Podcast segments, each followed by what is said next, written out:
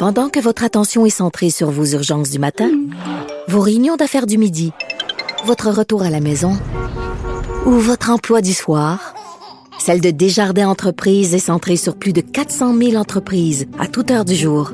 Grâce à notre connaissance des secteurs d'activité et à notre accompagnement spécialisé, nous aidons les entrepreneurs à relever chaque défi pour qu'ils puissent rester centrés sur ce qui compte, le développement de leur entreprise.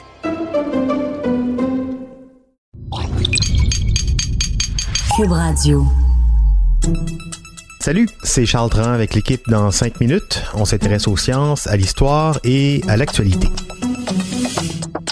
Aujourd'hui, on parle environnement. Compostable, carboneutre, biodégradable. Comment va votre vocabulaire vert? Je sais pas si vous êtes comme moi, mais ça peut devenir un peu mélangeant. On parle de matière compostable, biodégradable, recyclable. Quelle est la différence?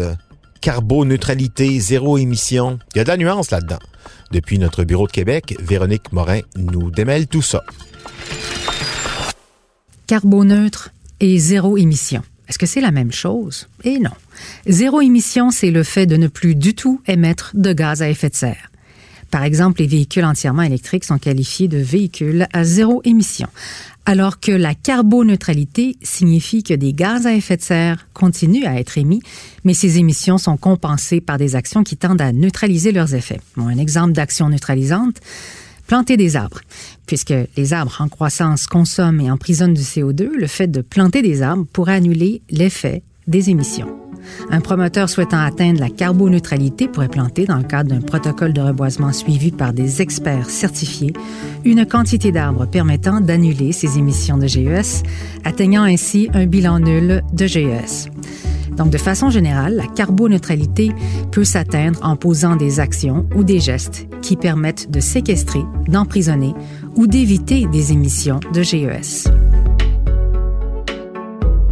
En passant, le terme gaz à effet de serre, qui est désigné souvent par son acronyme GES, est souvent associé au dioxyde de carbone, qui est effectivement l'un des plus importants en termes de volume gaz à effet de serre, mais ce n'est pas le seul. Il y a aussi le méthane, qui est 25 fois à 35 fois plus nocif selon la littérature que le CO2, et le protoxyde d'azote et aussi l'ozone. Mis à part l'atteinte des objectifs de carboneutralité et l'utilisation de véhicules à zéro émission, une autre des clés à la réduction des émissions de gaz à effet de serre réside dans la réduction des déchets qui émettent eux aussi du méthane et du CO2 lorsqu'ils se décomposent. Les matières organiques enfouies, les fameux dépotoirs de déchets, produisent eux aussi des GES. La réduction des déchets passe donc nécessairement par les matières compostables et biodégradables. En fait, euh, compostable et biodégradable, est-ce que ce sont des termes interchangeables? Mais pas nécessairement. Toute matière qui est compostable est forcément biodégradable par le processus naturel de dégradation. Une banane et des feuilles mortes sont compostables et biodégradables. Mais un produit biodégradable n'est pas forcément destiné au compost. Les produits étiquetés comme étant biodégradables, mais sans la mention de compostabilité, avec certification à l'appui, sont à éviter. Ces produits ne se décomposent pas à la même vitesse que les résidus organiques et ils risquent de contaminer le compost. Pour clarifier, le terme biodégradable s'applique à de la matière organique susceptible de se décomposer selon les conditions favorables de température, d'humidité, de lumière, d'oxygène et sous l'action de micro-organismes, bactéries, champignons et algues. Un produit biodégradable devrait se décomposer sans effet néfaste sur l'environnement.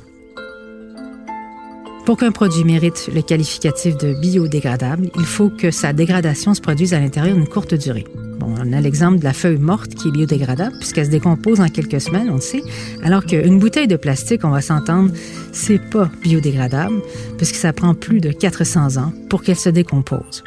Si la bouteille de plastique n'est pas biodégradable, on l'appelle parfois biosourcé, qui est un autre terme qui semble vert, mais qui ne l'est pas pour autant, puisqu'il désigne plutôt un produit de source organique comme le plastique, un dérivé du pétrole, mais qui n'est ni vert ni biodégradable.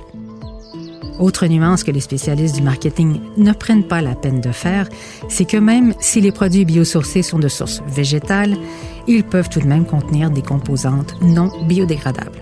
Bref, le biosourçage fait référence à l'origine des matériaux alors que la biodégradation réfère à la fin de vie. Enfin, il faut savoir que les écosystèmes ont une capacité limitée à absorber des produits biodégradables. Même les matières biodégradables peuvent causer des dommages à l'environnement si elles sont présentes en trop grande quantité, pouvant mener à l'eutrophisation des lacs et des océans, eutrophisation qui veut dire trop de nutriments, qui entraîne un déséquilibre de l'écosystème et un manque d'oxygène. On veut pas ça. Finalement, une matière recyclable, comme le verre et le plastique, n'est ni biodégradable ni compostable, mais peut être transformée pour leur donner une nouvelle vie et ainsi éviter le chemin des poubelles.